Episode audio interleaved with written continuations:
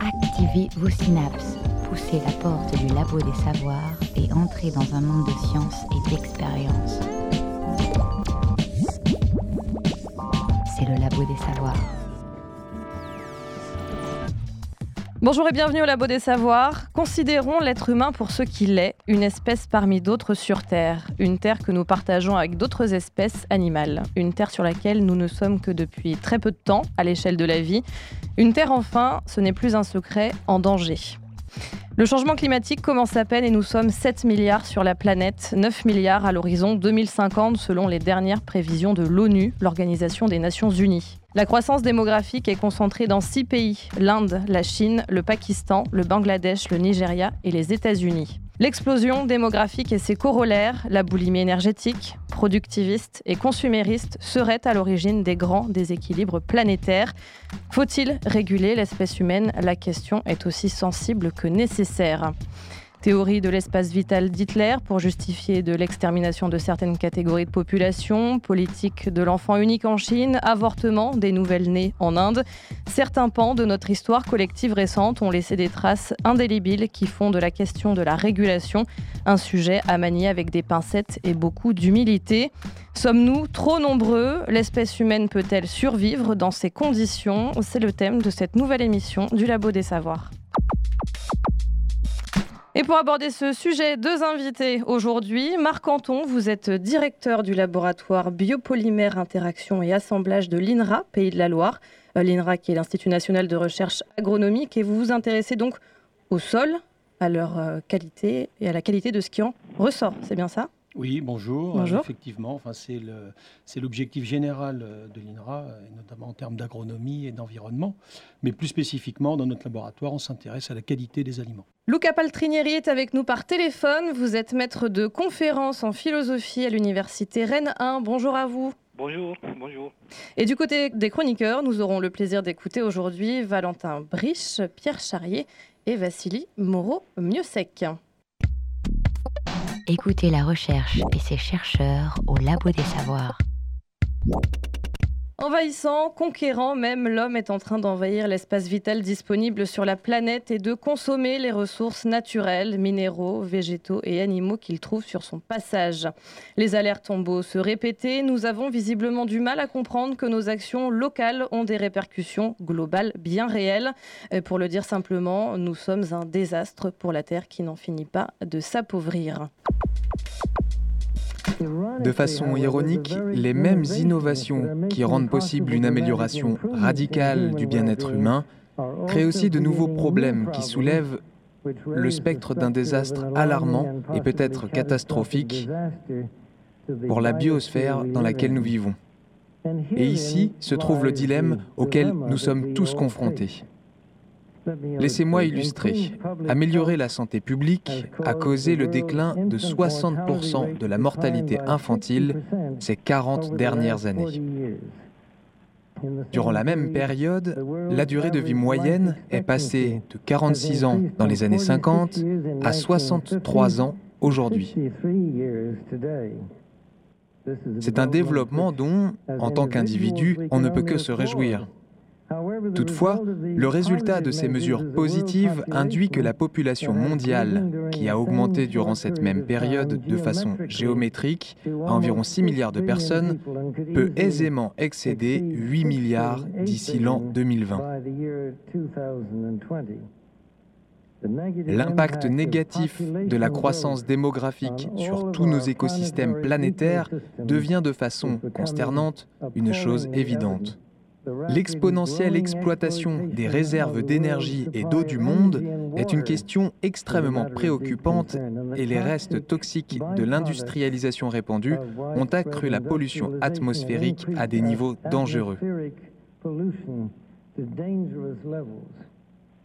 À moins que les nations n'acceptent de travailler ensemble pour s'attaquer à ces défis transfrontaliers posés par la croissance démographique et la surconsommation des ressources et la dégradation environnementale, la recherche d'une vie décente sur notre planète sera menacée.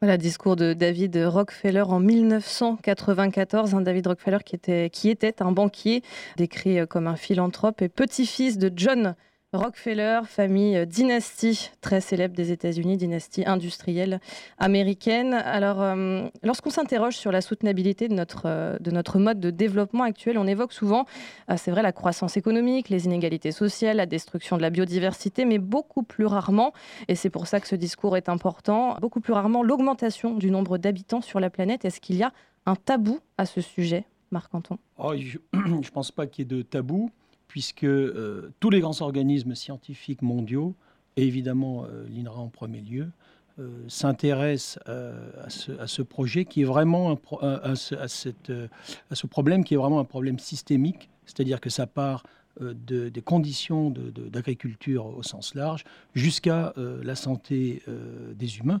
Et évidemment, tous ces grands organismes font des projections sur comment nourrir l'homme euh, en 2050, avec plusieurs, d'ailleurs, plusieurs scénarios euh, différents. Mhm. Il y a des scénarios complètement catastrophiques, et puis il y a des scénarios euh, un peu plus modérés.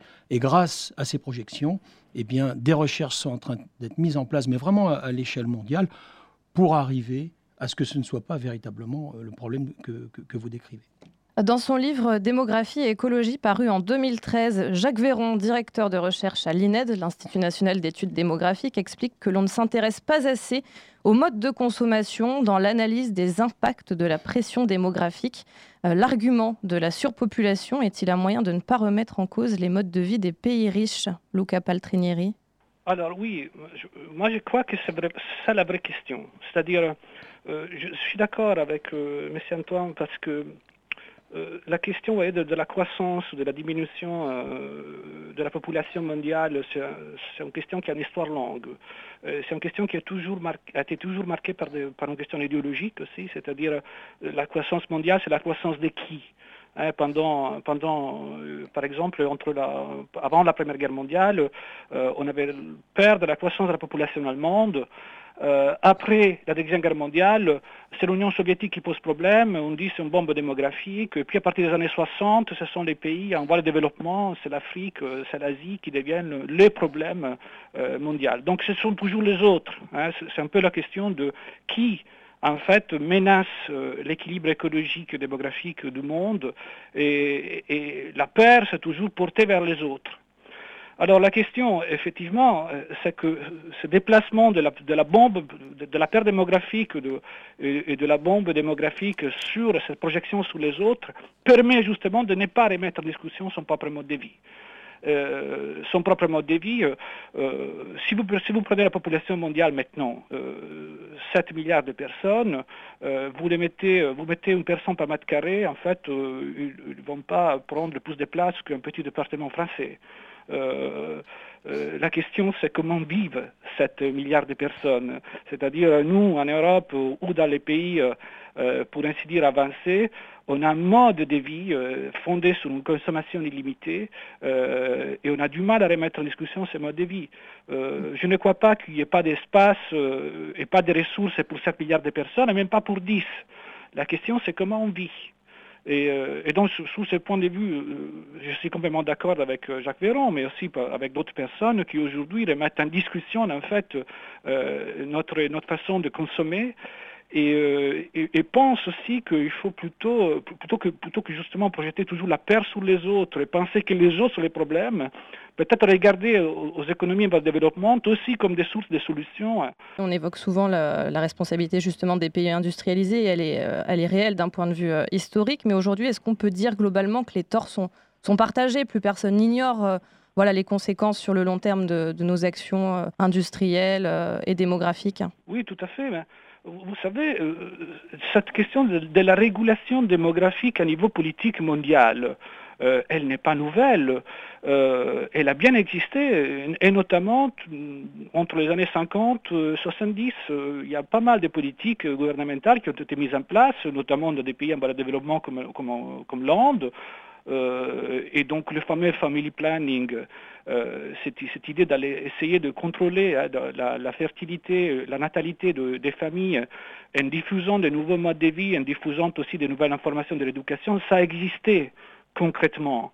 Ce n'est pas quelque chose que la question démographique n'est pas absente des politiques réelles. Elle, en revanche, elle s'efface peu à peu du débat public, et c'est là à partir des années 80. Donc je crois qu'en fait, la, question, c'est aussi euh, qu'est-ce qui s'est passé? Qu'est-ce qui fait en sorte que, par exemple, 72, on a ces rapports sur le, du Club de Rome sur les limites écologiques euh, qui mettent justement en cause euh, la croissance démographique Qu'est-ce qui fait en sorte que dans les années 70, on a des best-sellers comme des Population Bomb, de Air Reich, qui justement pose la question des limites de la croissance démographique et pourquoi dans les années 80 ces problématiques-là s'effacent. Bon, il y a plusieurs pistes hein, pour, pour, pour penser cela. Euh, moi, je crois qu'une une, euh, a été euh, soulevée récemment par, par la Tour, hein, justement. je crois qu'il y a eu une sorte de, débat, de, divorce, hein, des divorces entre les élites des pays économiques, économiquement avancés, qui ont cessé de penser un monde commun, qui ont, finalement, si vous, voulez, si vous voulez, archivé la question de comment on va penser le monde du futur, euh, en essayant plutôt, à la limite, d'essayer de se sauver eux et, en laissant euh, plutôt euh, euh, ces, grandes questions qui sont des questions qui ne peuvent être, qui, ne peuvent être discutées qu'à niveau global aux États, aux États singuliers. Aujourd'hui, c'est quoi l'organisme qui, à niveau mondial, peut mettre en place de nouvelles politiques Marc Anton Pour revenir sur cette remise en question de nos, de, nos, modes de vie, en tout cas dans les pays dits développés, je voulais apporter des chiffres un peu plus allant vers la nutrition. C'est-à-dire que tous les, euh, tous les grands instituts euh, travaillant sur la nutrition euh, estiment qu'il faut à peu près 0,8 g de protéines par kilo de poids corporel par jour pour avoir une, alimentation saine et équilibrée. Et dans les pays développés, on est à 1,4 g. Donc on est vraiment au-dessus, alors que dans le même temps, sur, sur, les chiffres dont je me souviens en 2009 ou en 2010, il y a un milliard de la population, d'ores et déjà, qui est en situation de sous-alimentation. Mhm. Donc on voit bien qu'il y a un rééquilibre à opérer de façon très claire, euh, y compris euh, nutritionnelle, et donc qui va toucher nos modes de vie, bien évidemment. C'est-à-dire quand on parle de, ressources, hein, et d'ailleurs qu'il s'agisse de, nourriture ou de matières premières, le problème qui se pose, c'est celui de la répartition. C'est ça que vous nous dites, c'est finalement, d'un côté, il y en a qui consomment beaucoup trop, et d'autres qui consomment beaucoup trop peu. Et donc, ce que vous nous dites aussi, c'est que vous pensez que si on rééquilibrait les choses, ça serait une sorte de nouveau souffle, à la fois pour l'espèce humaine et pour, euh, pour la planète? Ce rééquilibrage, il est quand même euh, difficile euh, de par l'immensité de la planète, et donc ça doit, se faire dans des, dans des grands flux. Et donc ça doit être porté euh, quand même par des modèles économiques qui permettent euh, à des agriculteurs de vivre, y compris euh, dans les pays euh, du Sud, et permettent de produire. Et donc je pense qu'on arrive, mais peut-être je, développerai tout à l'heure, on arrive vers un, véritable changement de paradigme, c'est-à-dire qu'on va basculer petit à petit d'une consommation de, de, calories venant de, l'animal qui va petit à petit se déplacer vers des nouvelles sources de, calories, notamment provenant du végétal. Est-ce que la surconsommation euh, des pays industrialisés peut cesser sans que nos modes de société ne s'effondrent? Je pense que oui, parce que en tout cas dans nos sociétés euh, dites développées, il y a une prise de conscience générale qu'on est dans l'excès en termes de mhm. consommation, euh, en termes d'environnement et d'écologie. Et, donc je pense que cette prise de conscience qui a commencé il y a, vraiment pas mal d'années est vraiment en train de, s'intégrer fortement dans la population. Mais est-ce que enfin, la prise de conscience, ça suffit pas? Je veux dire, il va falloir passer à l'action. Et j'ai l'impression, en tout cas, que le passage à l'action prend beaucoup plus de temps. Oui, absolument. Mais c'est aussi euh, le, rôle des politiques publiques euh, d'inciter euh, les gens à changer leur habitude. Mais il y a une forme d'inertie alors à ce niveau-là Oui, il y a une inertie qui est quand même très... Qu'on ne peut pas nier dans bah, ce contexte de démographique croissant Oui, il y, a, une inertie qui est importante, notamment de la part de certains lobbies ou de certaines filières qui essayent de, évidemment de, garder leur modèle économique. Il ne faudrait pas tomber non plus dans ce piège-là d'opposer bah, des consommations traditionnelles, et j'en veux par là, euh, je veux parler de, consommation de viande, ou de produits euh, provenant de l'animal, euh, avec les nouvelles sources de protéines possibles, parce que je pense que c'est un équilibre à avoir. Et je pense que, quoi qu'on en dise, manger un bon steak ou manger un bon produit animal sera, fera toujours partie de notre tradition. Simplement, c'est plus dans la fréquence et dans mhm. la quantité qu'il va falloir qu'on évolue. Oui, l'idée, c'est pas de faire de nous des, des véganes en puissance. Absolument. Merci, ça fait plaisir à entendre. Euh, Marc Anton, les sols dans certaines régions du globe sont de plus en plus pauvres, hein, ça, a été, euh, ça a été démontré. Les aliments qui en sont issus aussi, c'est logique. Est-ce que c'est un phénomène réversible ou irréversible? Euh, Ce que l'on voit quand même, c'est qu'il y a une, compétition actuellement au niveau mondial sur l'occupation des surfaces agricoles entre les élevages qui occupe environ euh, un tiers de la, surface, terrestre hein, donc de, la planète. Et puis, euh, bien les surfaces végétales. Et, euh, donc, voilà, on voit, on voit bien que cet appauvrissement, il vient aussi de là, avec une augmentation de, des gaz à effet de serre dus aux élevages. Et, donc, voilà, est-ce que c'est irréversible? Je ne peux vraiment pas vous répondre en ces termes. Ce que je veux dire, c'est qu'effectivement, il y a un rééquilibrage au niveau de l'occupation des surfaces agricoles qu'il va falloir penser au niveau mondial. Que dit la science quant à la perspective d'arriver à, 10 milliards d'individus sur Terre? Est-ce que c'est possible? Oui, c'est possible. Tous les grands organismes internationaux euh, se sont penchés sur cette question et ont généré des modèles mathématiques euh, très précis avec différents euh, scénarios. Disons qu'on est vraiment dans le défi de l'agriculture du 21e siècle. Avec, on l'a dit, cette transition démographique hein, qui mm. va vraiment bouleverser la planète. C'est-à-dire que, euh, bah, on voit bien, vous l'avez mis dans votre introduction, hein, ce sont certains pays qui sont concernés, donc surtout des pays, des pays du Sud. Donc cette augmentation de la population mondiale s'accompagne aussi d'un effet d'urbanisation, c'est-à-dire qu'il y a de moins en moins de personnes qui vont habiter dans les campagnes, évidemment. Et donc il va falloir aussi raisonner en termes d'alimentation urbaine et on voit bien qu'il y, a des développements de, de, schémas euh, d'alimentation urbaine, faire pousser euh, des, légumes sur les toits, etc. Mhm. Donc ça aussi, ça va, ça va exploser. Ce que je voulais aussi euh, rajouter dans les défis, c'est qu'il y a aussi une, augmentation du développement économique des pays du Sud. Et ça, ça a été prouvé statistiquement, mais même sur les faits. C'est-à-dire que dès lors qu'une population s'élève au niveau économique, il y a une répartition euh, de l'alimentation qui va du végétal vers l'animal. Donc cette première transition qui va arriver, c'est une augmentation encore plus importante euh, de la consommation euh, de produits animaux hein, d'ici 2025-2030. Et donc on voit bien que quand on arrive en 2050, avec tout ce qui a augmenté, on ne peut plus, avec les, les ressources que l'on génère actuellement, on ne peut pas nourrir 10 milliards de personnes. C'est-à-dire que pour répondre euh, à cette question, il faut dissocier deux choses, la qualité de vie et la faisabilité. Euh, je pense qu'il euh, peut y avoir un équilibre hein, qui permette mmh. de, considérer les deux. Ce qui est important quand même, c'est que ce n'est pas simplement nourrir 10 milliards de personnes, c'est également assurer des aliments de bonne qualité. effectivement, il faut avoir conscience de la protection des écosystèmes et de la protection environnementale. C'est indispensable. Mais également, je tiens à le dire, il faut euh, conserver une rentabilité économique. On parle là de, millions, voire même de milliards de paysans. Ils doivent également pouvoir vivre euh, de cette alimentation. Donc vous voyez, c'est un problème, euh, ce que nous on appelle systémique, mhm. c'est-à-dire que ça met en jeu plein de disciplines scientifiques différentes, et donc ça met en jeu des, des programmes internationaux, mais vraiment considérables. Luca Paltrinieri, vous vouliez ajouter quelque chose? Euh, oui, euh, j'ajouterais ce fait qu'en fait, euh, on, on, continue de fantasmer beaucoup sur la bombe démographique, mais comme, comme je disais Marc-Anton, justement, ben là, en réalité, on est en situation de décélération démographique à niveau de, la croissance démographique à niveau mondial. C'est-à-dire que la, la, progression démographique du monde n'est plus la même d'il y, a, y a 30 ans et 20 ans. Euh, et ceci parce que des, entières régions du monde, je parle surtout de l'Asie, de l'Amérique du Sud, elles ont effectué la transition démographique avec une rapidité impressionnante, euh, euh, à la fois évidemment à travers des politiques, mais aussi à travers une, transformation générale des modes de vie. Alors la transition démographique, la transition démographique pour, pour, spécifier, c'est le passage hein, dans une situation de, de, de, grande natalité et, et, et, grande mortalité en situation justement de baisse natalité et aussi baisse, baisse mortalité, de baisse de la mortalité. Et, donc c'est une une, une, transition que l'Europe, par exemple, a fait en gros hein, euh, au XXe siècle, entre le XIXe et le XXe siècle, euh, à travers justement aussi la limitation des naissances.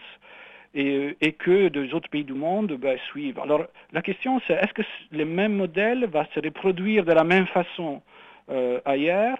C'est ça, c'est ça la vraie question. Et, c'est une question qui justement a à voir à la fois avec une politique énergétique, avec une politique des ressources alimentaires et avec, avec des politiques aussi euh, économiques euh, des pays. Euh, alors aujourd'hui, la grande question c'est l'Afrique. Hein, c'est-à-dire vous avez, vous avez signalé un, ensemble des pays qui, qui, sont aujourd'hui, disons, en croissance démographique évidemment, mais les mêmes problèmes, ce n'est pas, les problèmes, ce n'est pas les mêmes partout. Hein. ce n'est pas les mêmes en Chine, euh, qui, qui, est évidemment un pays, euh, le pays avec la plus grande population mondiale, mais qui n'a pas, mais qui a effectué, on peut dire en gros, hein, cette transition démographique grâce aussi, et puis à cause aussi des politiques, de la politique de l'enfant unique. Euh, ce n'est pas le même au Pakistan, au Bangladesh, surtout aux États-Unis, où, évidemment le problème c'est moins celui de la, de la natalité que celui des migrations.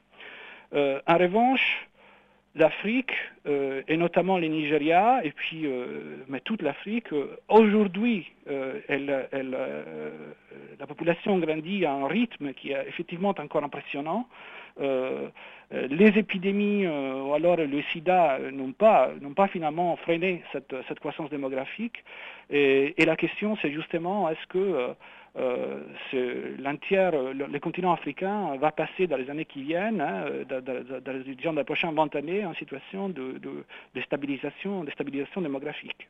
Euh, la grande question, c'est celle, ben, je disais, c'est celle de la politique. quelle politique mettre euh, parce qu'évidemment, il, y a des recherches, il y a, des situations qui montrent que justement, une population de, 10 milliards de personnes, comme on, on pense l'avoir en 2100, euh, elle est soutenable, euh, mais, un, mais un certain nombre de conditions qui aujourd'hui ne sont pas réalisées. Et donc là, la vraie question, c'est que, quelle est, quelles sont les marges de l'action politique? Alors justement, réguler euh, l'espèce humaine, pourquoi pas, oui, mais comment, Pierre Charrier?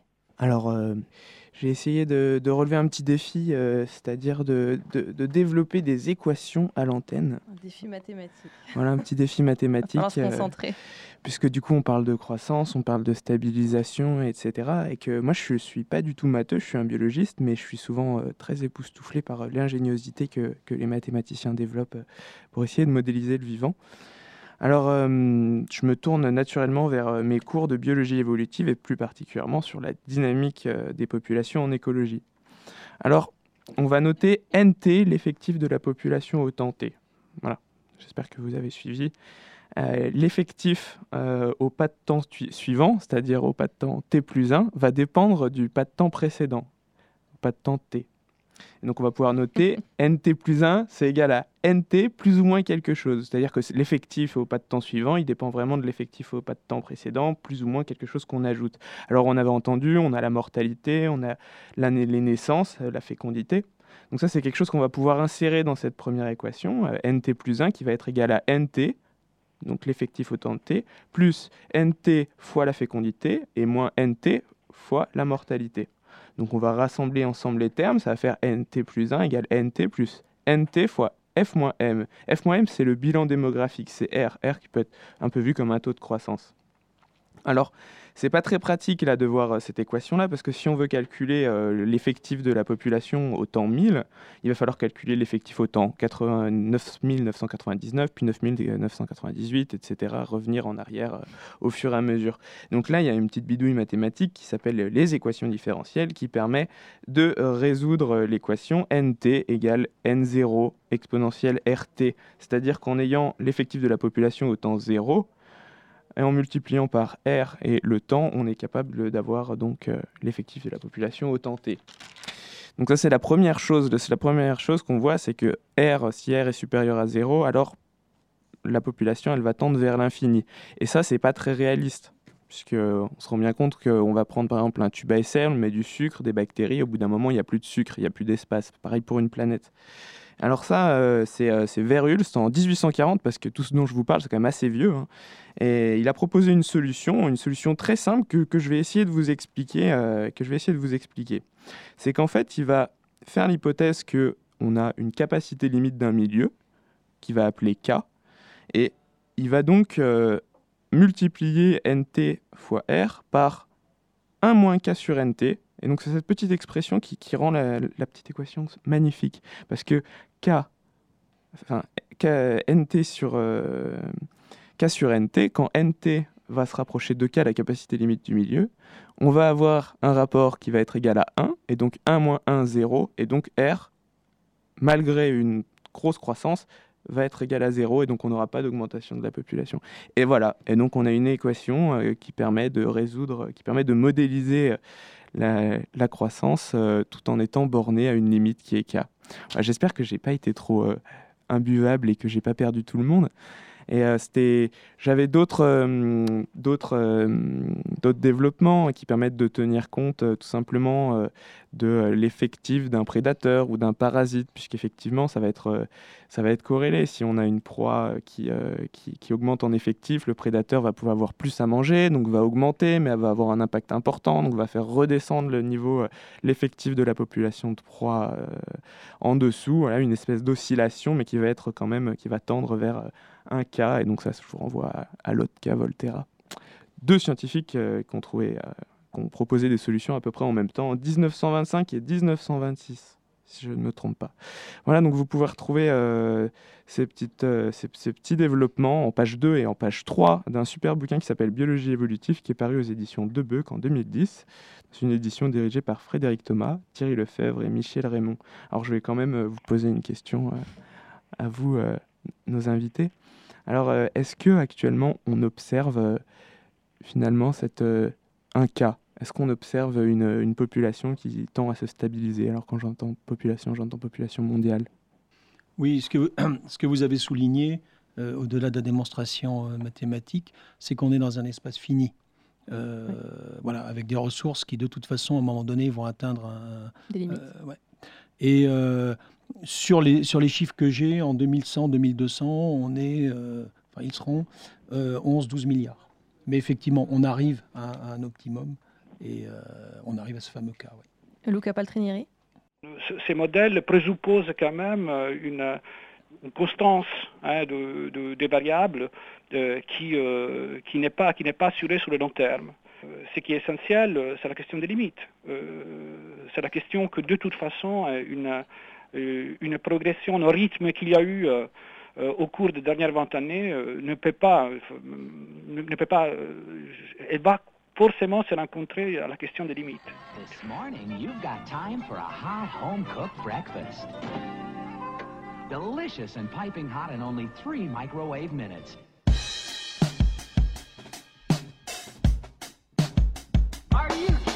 Yo, pretty packages of frosted delights. Look, it comes with a toy. I like that. I want a number four, number six, and throw in a plastic donut. Just enjoy the gritty crunch. It tastes just like chicken. Wrappers of many bite sizes. Man, are you freaking blind? It's a rock. All mixed in the pot full. Mama's homemade from scratch. Well, not, not quite. quite. Toasted over flames, they be tasting quite, quite right. right. All hail King Neptune and his water breathers. No snail thing too quick for his water feeders. Don't waste time with your net. Our net worth is set, ready, go. Many know others. What? We be the colors of the mad and the wicked. We be bad, we be bricket with the 24 hour sign. Shower mind habits while you dine like rabbits with the crunchy, crunchy oh, carrots. Oh, Gotta have it super fast. A whole line of breakfast you've got time for. Super fast, super fast, I come in last. But just in time for breakfast. Keep it true,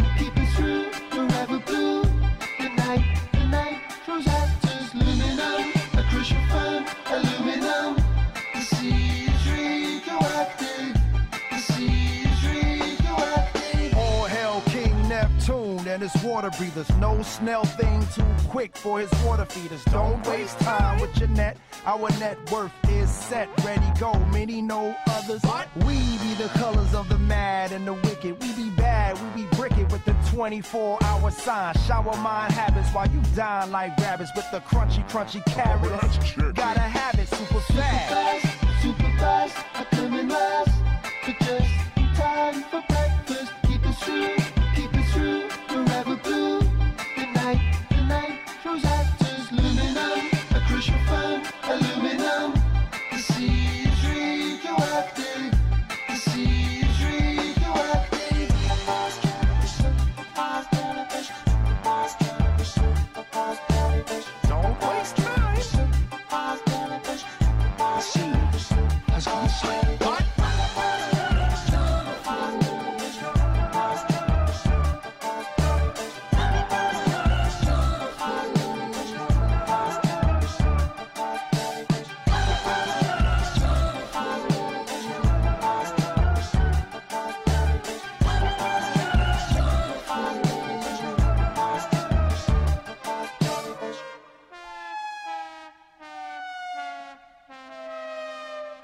Labo des savoirs. Gorillaz et le morceau Superfast Jellyfish qui dénonce justement la surconsommation.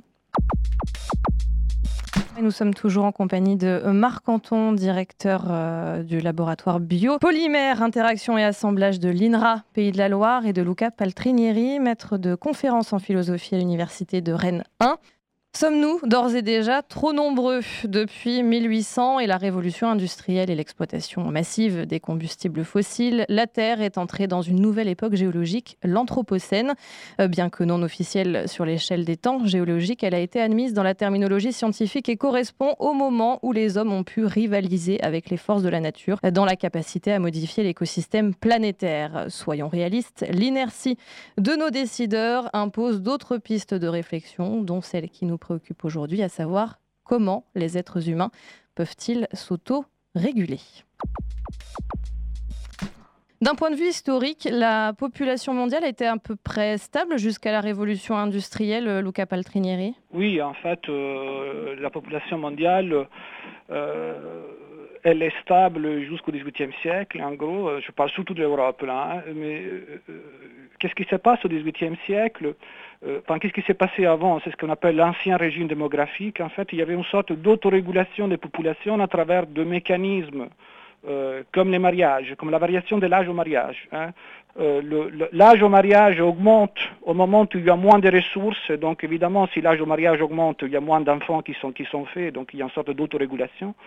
Et puis en revanche, dans les moments d'abondance, euh, l'âge au mariage diminue, et donc euh, les gens se marient plus tôt, ils font plus d'enfants. Donc vous voyez comment en fait tout passe à travers cette régulation hein, euh, à la fois politique et, et, mi-naturelle, hein, qui, est la question, qui est la question du mariage. Vous parlez du mariage, mais il y a aussi, alors, est-ce qu'on peut dire que les guerres, les épidémies ou la mortalité infantile régulaient l'espèce avant, avant cette fameuse révolution bah, industrielle?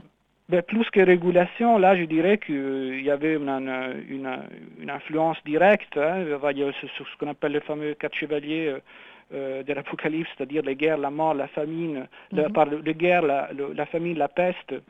Donc, bon, ce sont des moyens qui, plus, plus que de, de, régulation, ce sont, ce sont de, de, des influences euh, déterminantes et directes, ce sont de grandes vagues, si vous voulez, de mortalité qui frappent euh, des populations et, euh, et le, ce qu'on appelle la régulation ou l'autorégulation des populations, c'est justement c'est la réponse.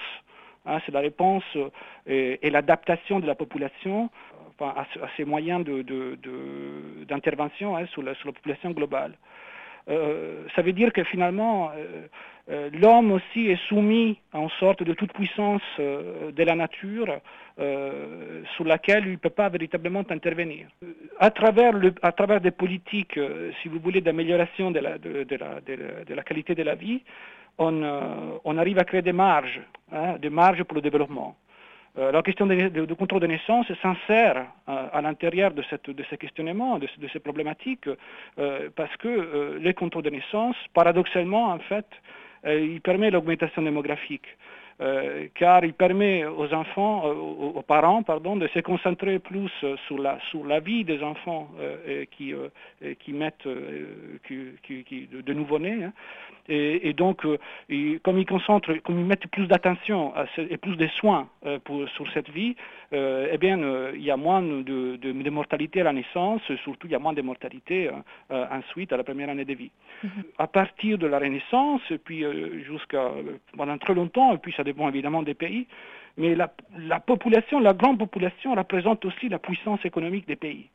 Et donc euh, les États euh, ont des intérêts à mettre en place des politiques démographiques hein, euh, fondées hein, sur l'augmentation, parce, que, parce que la population, c'est quoi? Ben, C'est le travail, donc c'est la production, c'est la consommation, ce sont des recettes fiscales. Et finalement, il, faut, vraiment dire que les pays occidentaux et les, les, pays européens en particulier ont fondé en fait leur puissance sur des populations larges. regardez quels sont les pays qui aujourd'hui ont une croissance euh, exponentielle, encore, une croissance économique, c'est-à-dire du PIB euh, importante, ce sont euh, invariablement des pays qui ont une, une, très grande population. Marc Anton, pas de croissance économique sans croissance démographique, vous êtes d'accord? Absolument. Mais ce que je voulais rajouter, c'était qu'il ne faut, il faut pas oublier les progrès de la médecine, de la recherche médicale à partir du début du XXe siècle, qui a permis d'augmenter considérablement euh, la, durée de vie moyenne. Alors évidemment, pas, ça, ça n'est pas été réparti et malheureusement euh, de façon équitable sur l'ensemble de la planète. Ça a commencé par les pays développés, mais ensuite toutes ces techniques euh, ont permis quand même d'accroître considérablement. Donc c'est aussi un, des facteurs hein, bah, d'augmentation de, de, la population mondiale.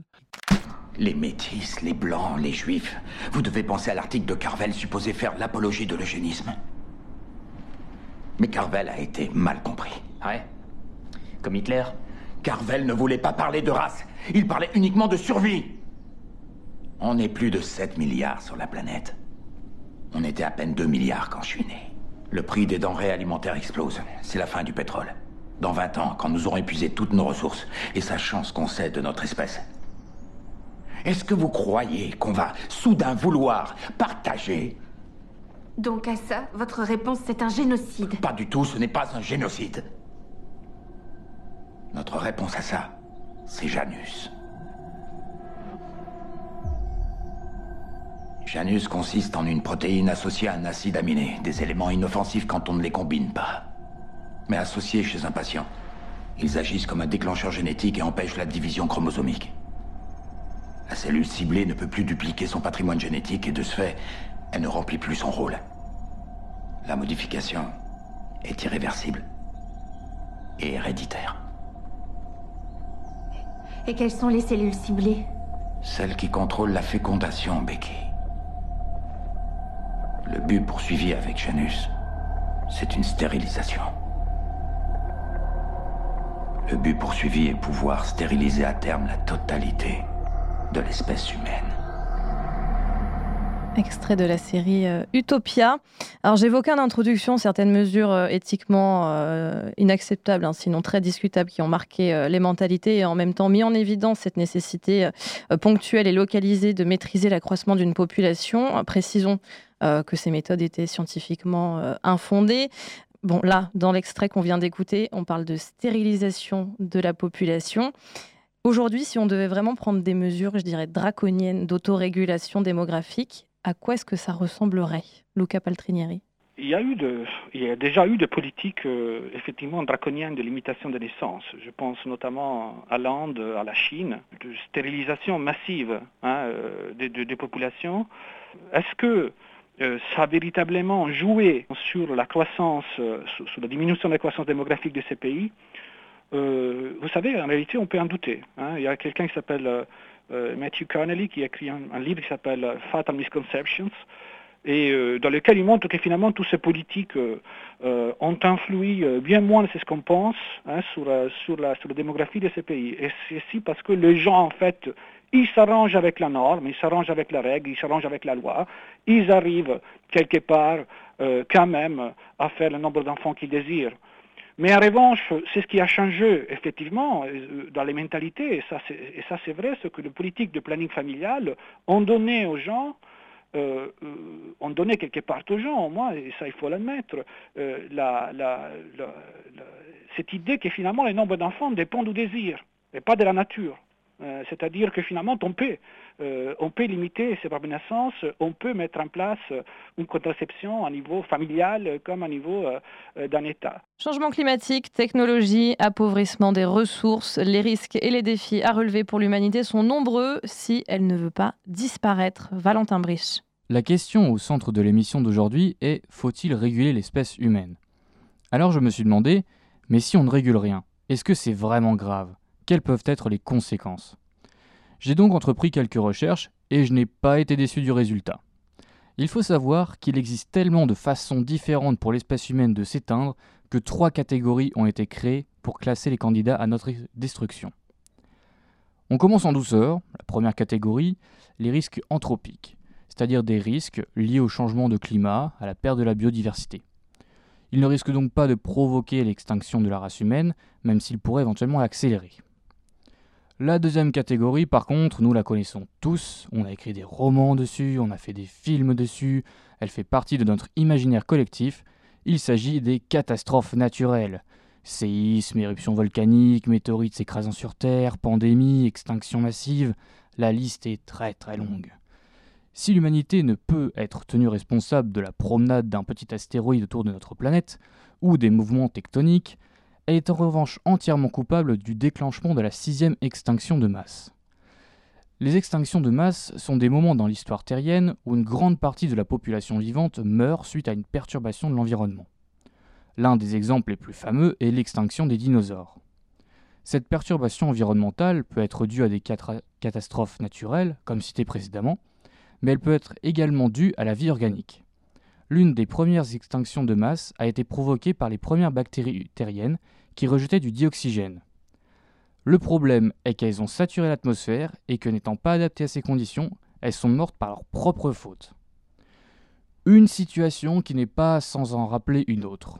On ne voit pas du tout de quoi vous voulez parler. Ah bah non, franchement, euh, si on remplace les bactéries par des humains et le dioxygène par du dioxyde de carbone, non, je ne vois absolument pas de similarité. Toute ressemblance avec des faits réels euh, ou des personnes réelles serait totalement fortuite.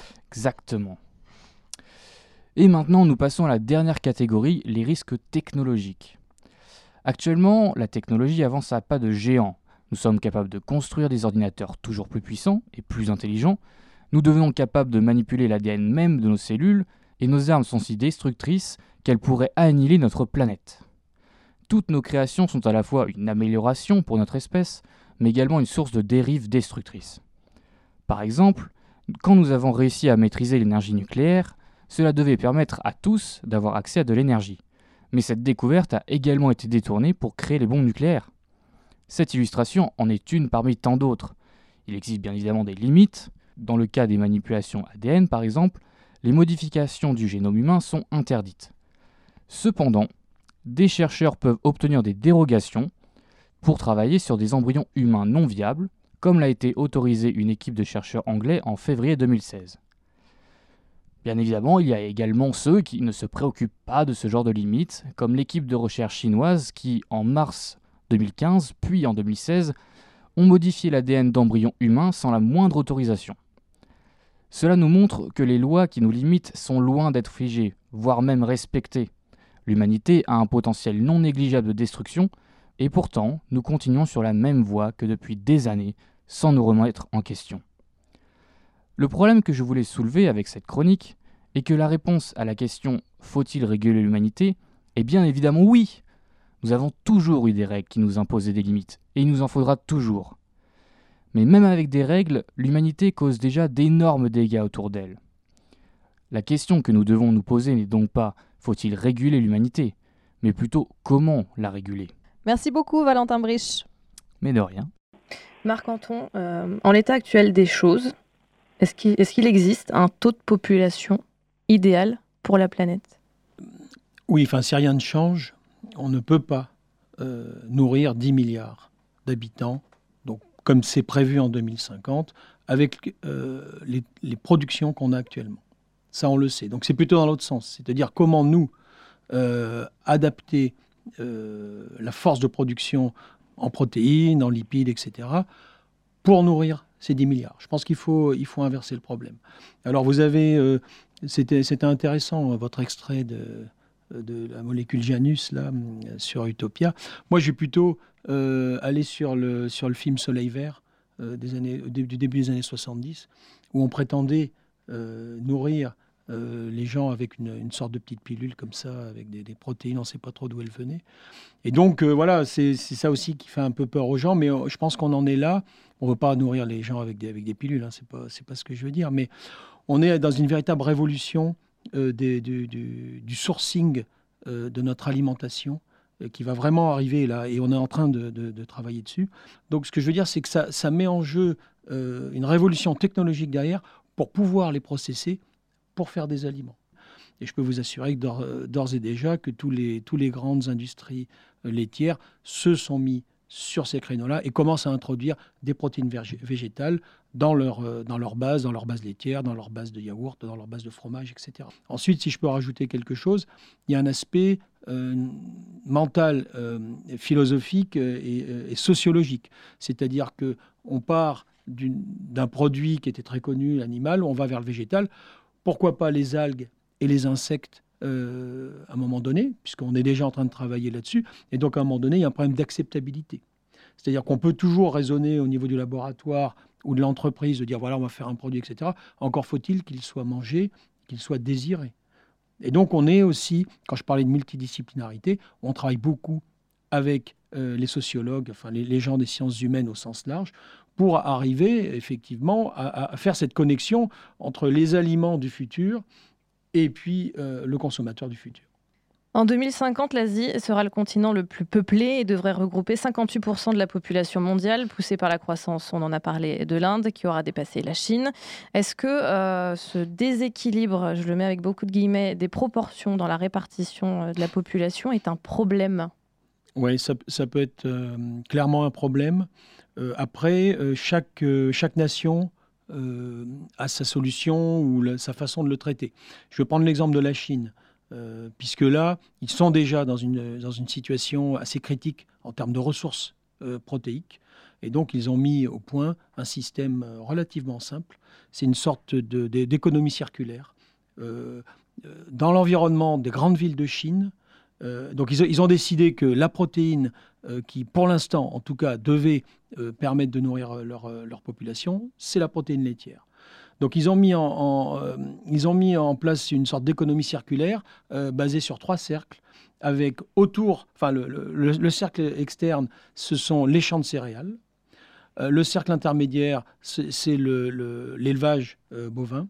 Et puis au milieu, il y a la laiterie avec la transformation du lait en fromage, etc. Et ensuite, les produits partent. Donc, on voit quelque chose comme ça de complètement circulaire. Et puis, euh, honnêtement, pour eux, la ferme des 1000 vaches, ça les fait rigoler, parce que c'est au moins entre 100 et 500 000 vaches dans ce type de structure. Donc, c'est un exemple pour dire que, bah, à un moment donné, les Chinois se sont dit voilà, il faut, il faut vraiment euh, qu'on fasse quelque chose pour y arriver. Et donc, c'est une des solutions qu'ils ont trouvé. Donc on voit effectivement euh, euh, une économie circulaire sur des exploitations absolument gigantesques. Mais chaque pays euh, doit s'adapter en fonction de ses ressources et de, ses spécificités au coup par coup sur cette augmentation de population. Et si on considère la question d'un point de vue plus large, régional, voire continental, est-ce que les flux migratoires peuvent être une solution, un levier? Là, là, on est en train de toucher à un problème géopolitique. Oui. Et moi, modestement, en tant que chercheur, je me vois mal y répondre. Luca Paltrinieri De toute façon, euh, avec le réchauffement climatique euh, et le, dessèchement de, des régions entières, euh, notamment en Afrique, et avec justement l'augmentation de la population africaine, je me demande, c'est un enjeu de justice qu'il faut, poser, et dire jusqu'à quel point on peut empêcher euh, des gens euh, qui désirent simplement vivre hein, d'une façon ou d'une autre, euh, de se déplacer, de venir chercher du travail, des ressources dans des pays qui aujourd'hui sont économiquement plus viables. Et donc la question qui se pose encore une fois, c'est celle de la valeur de la vie. C'est-à-dire, on est dans une sorte de contradiction par laquelle on, célèbre la vie comme les premiers des valeurs qu'on doit absolument défendre, et de l'autre côté, cette célébration de la vie n'empêche pas de mettre en place des politiques différentialistes qui permettent, par exemple, aux Européens de voyager dans le monde entier et aux Africains de ne pas pouvoir se déplacer euh, du, territoire euh, euh, auquel ils ont été assignés par le destin. Ce rééquilibrage à travers l'immigration, plus qu'une solution, c'est véritablement une question.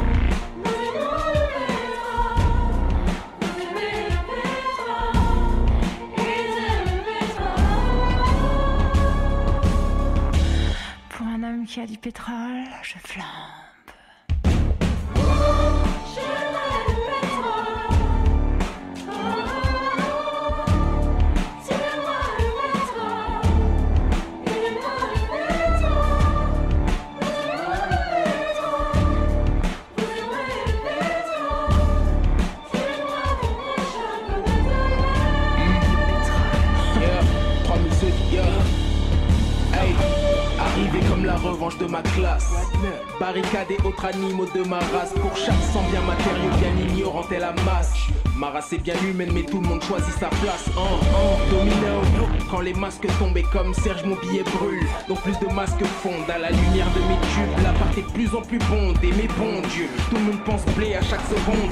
Vissé ou casquette vissée, foutu dans le bloc par balle en de fichier. Si tu sais que beaucoup de mecs ont tenté de se tenir à ce qui se fait, mais cette tentation, une fois poussée, peut s'empiffrer. Le pétrole chez moi vite flambé par la l'excès. Dans ma petite chambre, je savais déjà que mais Joie n'avait des claques quand je les avais pas et que je les convoitais dans une société où tout est question de frais. Et que du pétrole mec.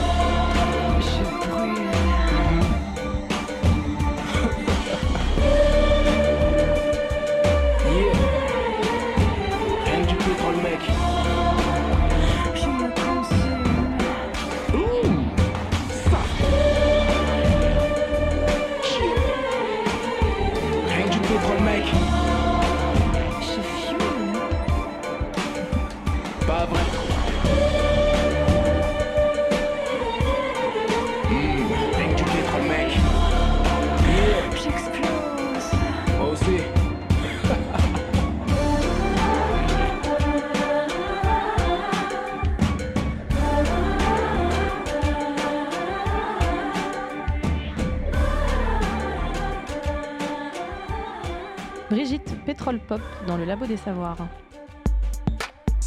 La science Toutes les sciences au Labo des Savoirs. Comment sélectionner ceux qui restent Et on va finir sur une note un peu plus légère. Je préfère euh, prévenir nos invités. Si on devait réguler la population humaine en supprimant des individus existants, sur quels critères devrions-nous sélectionner les malchanceux? Vu qu'on est proche des élections présidentielles, pour nous aider à y voir plus clair, j'ai invité un candidat à la présidentielle un peu particulier qui est très peu connu. Il est parmi nous. Bonjour Jean-Fabien Van Crisprols. Qui êtes-vous? Oui, bonjour, chers laborantins et chers auditeurs. Oubliez l'élection présidentielle, nul besoin des 500 signatures. Moi, je vous propose une glorieuse autocratie ayant pour chef suprême nul autre que moi-même, Jean-Fabien Van Crisprols Ier, maître du monde. Je souhaitais intervenir dans votre humble émission au sujet d'un point central de ma politique, la régulation de la population humaine. J'ai quelques idées et j'aimerais vous faire part de ma réflexion. Notre espèce, on en a parlé dans cette émission, est invasive et pèse sur les écosystèmes de toute la planète.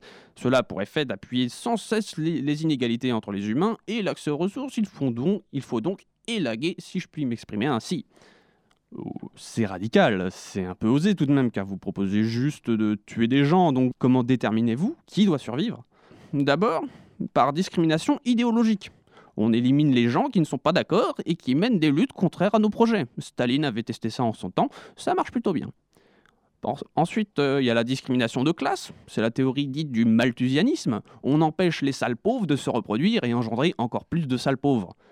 Et également la discrimination sexuelle avec des campagnes de stérilisation de masse comme en Chine ou en Inde. Et finalement, comme c'est dans les vieux pots qu'on fait les meilleures confitures, une bonne grosse guerre mondiale des familles. Mais euh, c'est inacceptable, monsieur euh, Van Chris Prolls. Je peux pas vous laisser répandre euh, davantage votre fascisme meurtrier dans ce studio. Hors de ma vue. Trêve de plaisanterie. Monsieur Van Chris Prolls, c'est parti. Ce que je voulais vous montrer avec ce petit dialogue, c'est qu'on aura beau dénoncer la, po- la surpopulation et ses effets, euh, les risques perdureront si on ne prend pas en compte les problèmes de base. Oui, à l'heure actuelle, nos habitudes et nos, systèmes ne sont pas viables pour que 7 milliards d'humains vivent égaux et sereins sur toute la planète. Mais d'un autre côté, euh, on l'a vu tout à l'heure, euh, certains érudits déduisent que techniquement, la planète peut abriter entre 9 voire même 10 milliards d'êtres humains si chaque individu avait une consommation et un mode de vie euh, irréprochablement écologique. On a beau dire que l'humain est la cause de la sixième extinction massive des espèces, il ne faut pas oublier qu'il pourrait également en être la victime. Merci beaucoup, Vassili. Euh, Luca Paltrinieri, quand on parle de régulation de l'espèce, le spectre de l'eugénisme n'est jamais très loin. Euh, à chaque fois euh, qu'on met en place des politiques de population, il faut toujours se demander pour qui. Parce que historiquement, effectivement, les politiques démographiques ont été aussi un moyen pour limiter le nombre de gens que, par exemple, à l'intérieur d'une population d'un État, on, on, pensait être dangereux euh, pour, euh, pour la croissance de cette population ou alors pour l'amélioration génétique. Hein. Il y a eu effectivement un eugénisme négatif qui n'est pas un eugénisme négatif, hein, c'est la restriction par exemple du mariage, c'est la stérilisation, c'est voir l'élimination physique euh, des individus porteurs de gènes indésirables.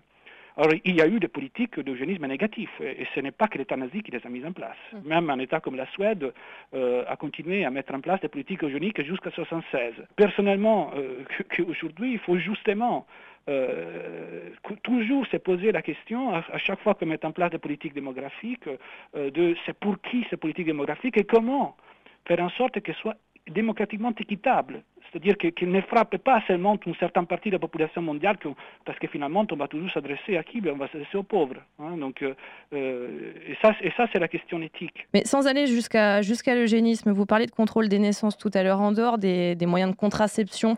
Comment est-ce qu'on peut réguler, gérer la démographie à l'échelle mondiale en dehors de, ces moyens-là? Enfin, Je ne vois pas d'autres moyens que... Euh, que justement la mise en place de politiques de planning familial au niveau mondial. Mhm. Enfin, euh, je veux dire, euh, mais effectivement, euh, la mise en place de ces politiques va, va, prendre du temps.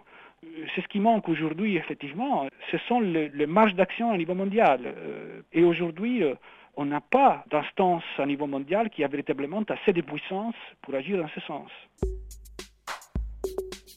Le Labo des Savoirs, la radio savante.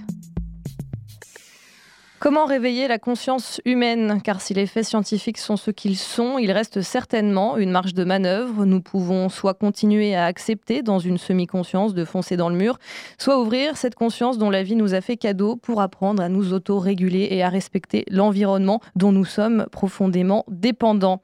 Bien sûr, personne n'a dit que ce serait facile, nous le savons, les habitudes reprennent vite le dessus et c'est une pratique qui doit s'installer dans tous nos gestes quotidiens, moins consommer, recycler nos objets, choisir dans quoi l'on investit son argent et à quoi l'on accorde son attention, cultiver une sobriété heureuse, propose l'agriculteur et philosophe Pierre Rabhi. Car une conscience pratique et incarnée n'est-elle pas la force d'autorégulation dont a besoin notre planète et nous avec? De toute façon, avons-nous vraiment le choix? C'est la fin de cette émission. Merci de l'avoir suivi. Merci à nos invités, euh, Luca Paltrinieri et Marc Anton. Merci à mes chroniqueurs, euh, Valentin Brich, Vassili Moromiosek et Pierre Charrier. Merci également, bien sûr, à Cathy Dogon à la réalisation. À la semaine prochaine au Labo des Savoirs.